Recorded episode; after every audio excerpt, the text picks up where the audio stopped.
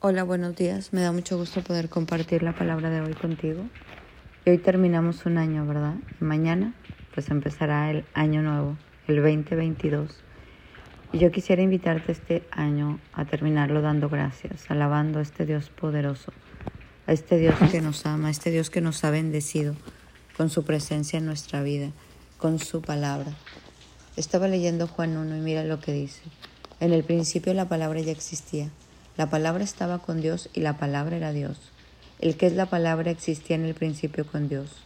Dios creó todas las cosas por medio de Él y nada fue creado sin Él. La palabra le dio vida a todo lo creado y su vida trajo luz a todos. La luz brilla en la oscuridad y la oscuridad jamás podrá apagarla. En el principio que dice la palabra ya existía. La palabra estaba con Dios y la palabra era Dios. El que es la palabra existía en el principio con Dios. La palabra, si te fijas, la palabra era Dios, la palabra, la palabra. Para mí la palabra, cada que estoy leyendo la palabra, cada mañana que te hablo la palabra, es estar con Él. Es Él en mí, yo en Él. Estamos llenos de Dios. Dios se hizo, Jesús, el verbo se hizo carne. Jesús, la palabra se hizo vida. Y así pasa con la palabra escrita. La palabra se hace vida en nosotros. Y esta palabra nos llena de gratitud, nos llena de esperanza, nos llena de fe, nos llena de entusiasmo, nos cambia la vida, nos cambia la manera de pensar, de hablar, de sentir, nos alinea las prioridades, nos hace santos, nos santifica, nos limpia, nos purifica, nos hace ver las cosas diferentes, nos trae convicción de pecado, nos enseña la verdad, quita la idolatría de nuestra vida, todo lo que está mal lo quita y pone lo que está bien, sustituye una cosa por la otra. Eso es lo que hace Dios, eso es lo que hace su palabra. Y hoy quiero invitarte a maravillarte con esta palabra, a emocionarte y a darle gracias a Dios por un año de palabra, un año donde hemos tenido palabra diaria, donde este mismo Dios que es la palabra está entra en nuestros corazones, vive en nosotros, se hace presente. Ese es Dios, Jesús es la palabra y la palabra es Jesús. Y como dice Juan, Dios es la palabra. La palabra siempre ha existido. Si te fijas, dice, en el principio la palabra ya existía. La palabra estaba con Dios y la palabra era Dios. Y el que es la palabra existía en el principio con Dios. No hay nada más maravilloso que escudriñar la palabra, que anclarnos a la palabra, que aprendernos la palabra como las tablas de multiplicar.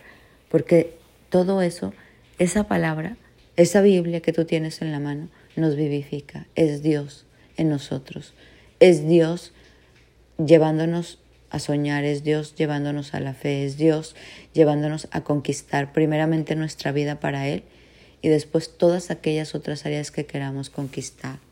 Hoy vamos a cerrar este año dando gracias, dando gracias por tanta palabra, dando gracias por tanto alimento, dando gracias por esta herencia de bendición que nos ha dado porque hay mucha gente que no lee la palabra, que no entiende la palabra, que no tiene su receta diaria, que no la escudriña, pero hay otros que hemos aprendido a vivir de ella, a que la palabra sea nuestro manual de vida y nos pueda llevar a cosas inimaginables.